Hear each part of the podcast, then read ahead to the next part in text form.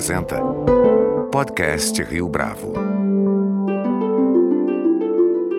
Este é o podcast Rio Bravo, eu sou Fábio Cardoso. No texto O país exige respeito, a vida necessita de boa ciência e do bom governo, divulgado na última semana e que vem sendo debatido por lideranças políticas e econômicas no país, nota-se um elemento que anda em falta no Brasil que está dilacerado com os mais de 300 mil mortos por Covid-19. Há um consenso em torno de uma agenda comum. Na entrevista que concede ao podcast Rio Bravo desta semana, Thomas Conte, um dos redatores da Carta Aberta à Sociedade referente às medidas de combate à pandemia, fala das motivações e dos bastidores da elaboração do texto, bem como analisa o posicionamento do presidente da República em face da repercussão da carta. Thomas Conte, é um prazer tê-lo aqui conosco no podcast Rio Bravo. Muito obrigado pela sua participação. Eu que agradeço o convite, é um prazer. Thomas, a carta que foi assinada por economistas, banqueiros, empresários, logo nas primeiras horas teve uma repercussão bastante significativa, sobretudo porque o texto manifesta não apenas um sentido de urgência, mas unidade em torno de uma agenda comum. Para quem não teve acesso aos bastidores da elaboração desse texto, foi fácil ou difícil alinhavar os pontos que estão ali listados? Não foi muito fácil, porque existe um trade-off entre quão detalhistas são as propostas, quão abrangentes são as propostas e o quanto a gente imaginava que poderia ser possível angariar um apoio significativo em torno da carta. O esforço de semanas que a gente teve, né, se iniciou na primeira semana de março e ficamos até semana passada até fechar o conteúdo da carta e colher as assinaturas, foi justamente de tentar apontar o que, que é absolutamente mínimo e indispensável para reagir a essa situação de urgência sanitária e econômica que nós estamos vivendo. Então, não foi difícil identificar propostas, e essas, essas a gente conhece bastante, mas de reduzir a esse indispensável. E qual que é o efeito que vocês esperam com essa carta? A gente vai falar ainda um pouco mais a respeito da repercussão, mas ainda nesse processo de elaboração, tinha um objetivo a ser alcançado de curto, médio e longo prazo? Bom, objetivo certamente o maior deles seria de alguma forma conseguir influenciar na adoção de medidas mais competentes e quem sabe prevenir uma catástrofe ainda maior e recolocar o país no, em rumos melhores, tanto na parte de saúde quanto na parte de economia. Mas evidentemente nós somos bastante realistas e embora esse fosse o objetivo, nós não considerávamos que pudesse ter tamanho alcance ou que ter tamanho influência. Da nossa parte, se alguns, algumas lideranças políticas, se alguns governantes identificassem os problemas que a gente aponta e se vissem na oportunidade de adotar alguma medida em linha com o que a gente propõe, já estaria mais que ótimo. Mas tivemos nessa felicidade de conseguir o apoio de muito mais pessoas do que imaginávamos e de ter um impacto político muito maior do que a gente imaginava. Então, estamos torcendo para quem sabe se torne mais próximo de um objetivo maior. Rapidamente, no entanto, Thomas, houve houve quem dissesse que a carta chegava tarde, uma vez que a pandemia já fez estrago tremendo, tanto em relação ao número de mortes, são quase 300 mil enquanto nós gravamos este podcast, quanto à dinâmica econômica, para citar dois pontos mencionados no texto. Na sua avaliação, a carta chegou tarde demais? Por que, que não houve essa mobilização antes?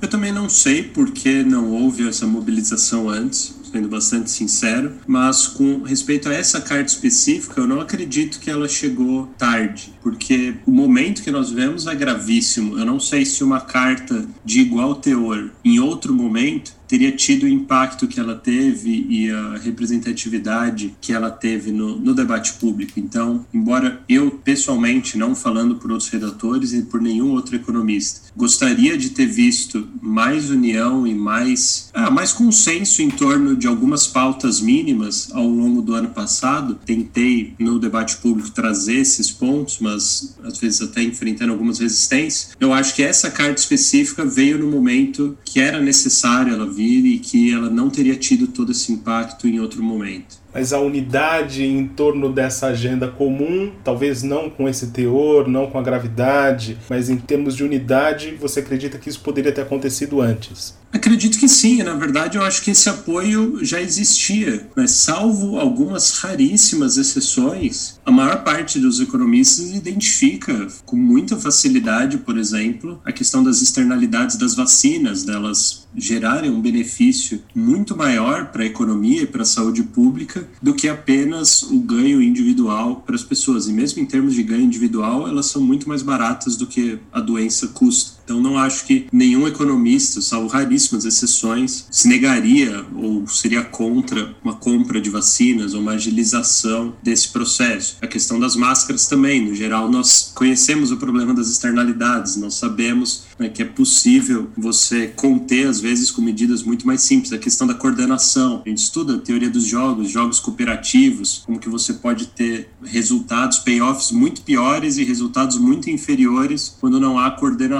não há direcionamento né, em torno de um, equilíbrio específico que se entenda como mais desejado. No caso, o equilíbrio seria essa aliança entre medidas que ajudam a saúde pública e, ao mesmo tempo, que são eficientes do ponto de vista econômico. Então, eu acho que houve muitos economistas destacaram isso ao longo do ano passado inteiro, eu incluso, mas não houve tanto essa aliança. Houve outras cartas antes dessa, mas é isso, não, não tiveram tanto impacto. Houve quem tenha assinado a carta e depois tenha pedido para retirar o nome. Você acredita que uma nova versão do texto deva agregar mais pessoas, por exemplo, e aqui considerando personalidades que criticaram a carta? Acredito que não. Acho que o, o, dilema da carta é o mesmo, que quanto mais se tenta né, ser específico e colocar mais pautas, mais isso vai agradar algumas pessoas e desagradar outras. Então, a carta nunca se pretendeu, e no título da carta, no subtítulo, em todo o corpo do texto, em nenhum momento é dito que a carta representa todos os economistas do Brasil. Ela nunca foi isso, nem intenção, nem apresentação, não está escrito em nenhum momento. Então, é uma carta de um grupo de pessoas, grande parte delas economistas, mas também empresários, pessoas do setor público, está preocupada com o país e que concorda com os pontos da carta. Se as pessoas não, na fase que está agora, se a pessoa discorda de algumas coisas, não quer assinar, é um direito dela, não é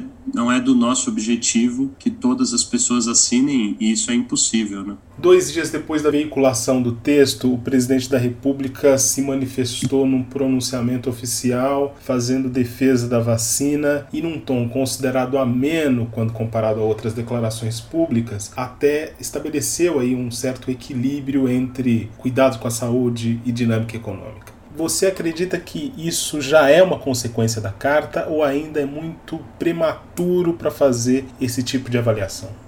Eu acho que sim. Eu acho que de alguma forma a carta ajudou a pressionar nesse sentido. Hoje deve, eu não sei, não vi a última atualização da agenda do Planalto, mas hoje estava marcado para acontecer uma reunião dos três poderes e dos governadores. Eu acredito que o contexto, né, a carta mais o contexto político gerado por ela e mais essa situação específica de hoje está marcada, estava marcado pelo menos uma reunião dessas acredito que tudo isso colaborou para que ontem fosse feito esse discurso. Embora de fato seja uma virada, né, uma virada completa no rumo que o governo vinha tomando no discurso, que desprezou a vacina de forma sistemática. Inclusive teve até um historiador francês que estudou o movimento anti-vacina, embora ele tivesse estudado isso por décadas, ele nunca tinha visto um grande líder, né, de uma nação, um grande político de uma nação falando contra vacinas. Para ele aquilo era inédito. Então, é ótimo que que tenha acontecido essa virada. Ao mesmo tempo, né, em um dia que teve recorde de óbitos e a situação não tendo nenhuma evidência de que ela tá para parar, ainda acredito que não seja a melhor das notícias o, o, discurso de ontem. Pelo contrário, poderia ter sido uma oportunidade de falar das pessoas da gravidade do vírus, falar para as pessoas da importância né, de delas darem distância, buscarem lugares mais ventilados,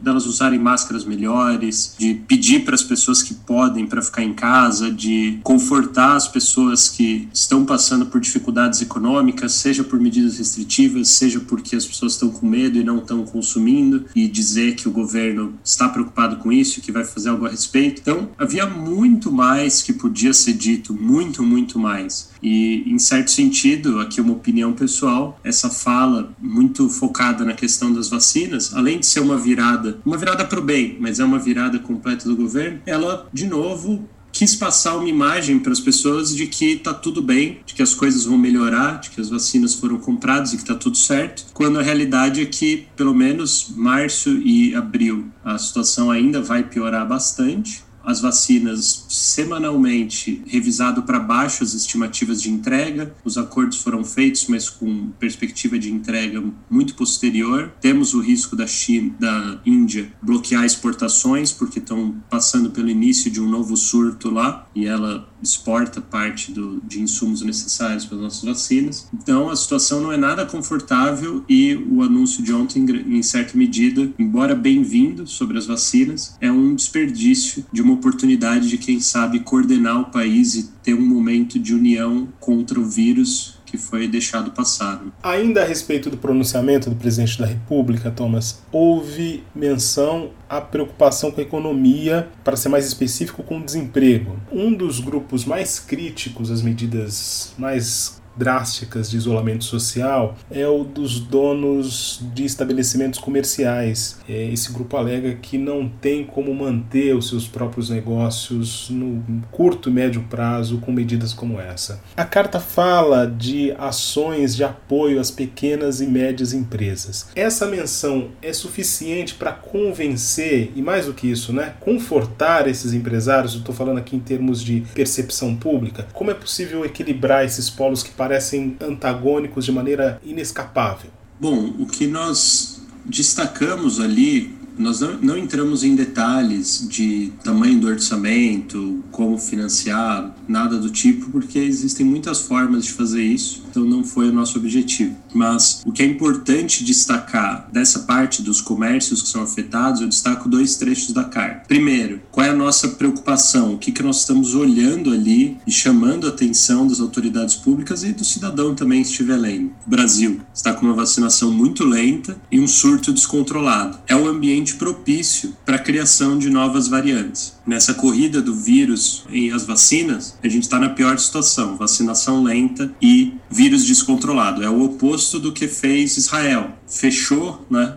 muito da economia, adotou lockdown, medidas restritivas e uma vacinação muito rápida para acabar com isso, para não ter mais pandemia, acabar com essa história e literalmente voltar à normalidade. Eles já voltaram. Os Estados Unidos reforçou a questão das máscaras, reforçou o discurso de que, olha, quem puder fique em casa, etc. Tome as medidas preventivas, vacinação rápida. O Chile está passando por um surto também, adotou medidas restritivas, vacinação rápida. É um jeito de acabar com a pandemia. O nosso interesse é acabar com essa pandemia, acabar com o vírus. Isso vai devolver os clientes desses comerciantes, isso vai devolver a confiança deles próprios de investir no negócio. Existe, do ponto de vista econômico, também tem os comerciantes que querem entrar, né? A pessoa não tem um comércio que está sendo prejudicado, mas ela gostaria de investir, ela gostaria de criar. Quem que vai investir numa situação como o Brasil está hoje? Você, você investiria num comércio, você abriria uma empresa no Brasil hoje com essa bagunça completa? Então a gente está olhando para isso, falando, olha, existe uma oportunidade oportunidade de acabar com essa pandemia. Nós não só não estamos aproveitando essa oportunidade, como estamos criando condições para potencialmente gerar uma nova versão do vírus com escape imune que, que vai destruir nossos esforços ou diminuir os nossos esforços de vacinação, e aí a gente pode ter que lidar com isso o resto do ano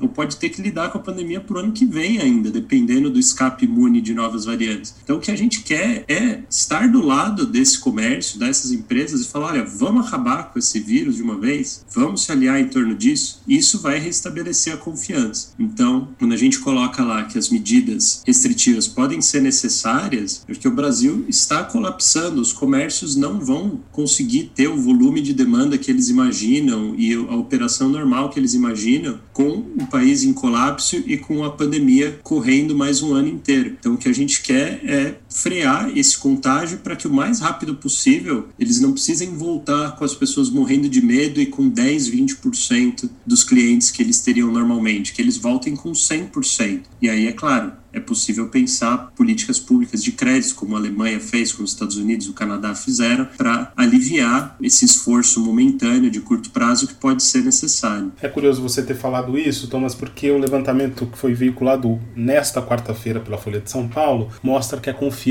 dos brasileiros sobre a situação econômica está num nível muito baixo mais baixo desde que começou essa série histórica. Você também tem essa percepção de que a condição do país tende a piorar antes de melhorar? Sim, tem essa percepção e é isso, o Brasil se tornou uma grande Manaus, né? O que a gente o terror que a gente testemunhou em Manaus, né, do colapso completo, está acontecendo em todos os outros estados ao mesmo tempo praticamente. As pessoas, muita gente não tem a dimensão disso por não estar tá bem informada, pela opção dos jornais de não cobrir a situação dentro dos hospitais, pela opção dos hospitais de não mostrar, pela opção do governo federal de não alertar, pela opção dos governos estaduais e municipais de não quererem expor a crise na intensidade, na crueldade que ela está acontecendo. Mas nós já estamos vivendo esse colapso, a gente ouve histórias disso todo dia, isso entristece entristece as pessoas, isso tira a vontade delas de fazer as coisas, tira a confiança. Essa falta de ações efetivas para tentar conter esse caos né, e, e essa destruição que o vírus está trazendo, ela também contribui para essa falta de confiança. Porque uma coisa é você estar tá vivendo um colapso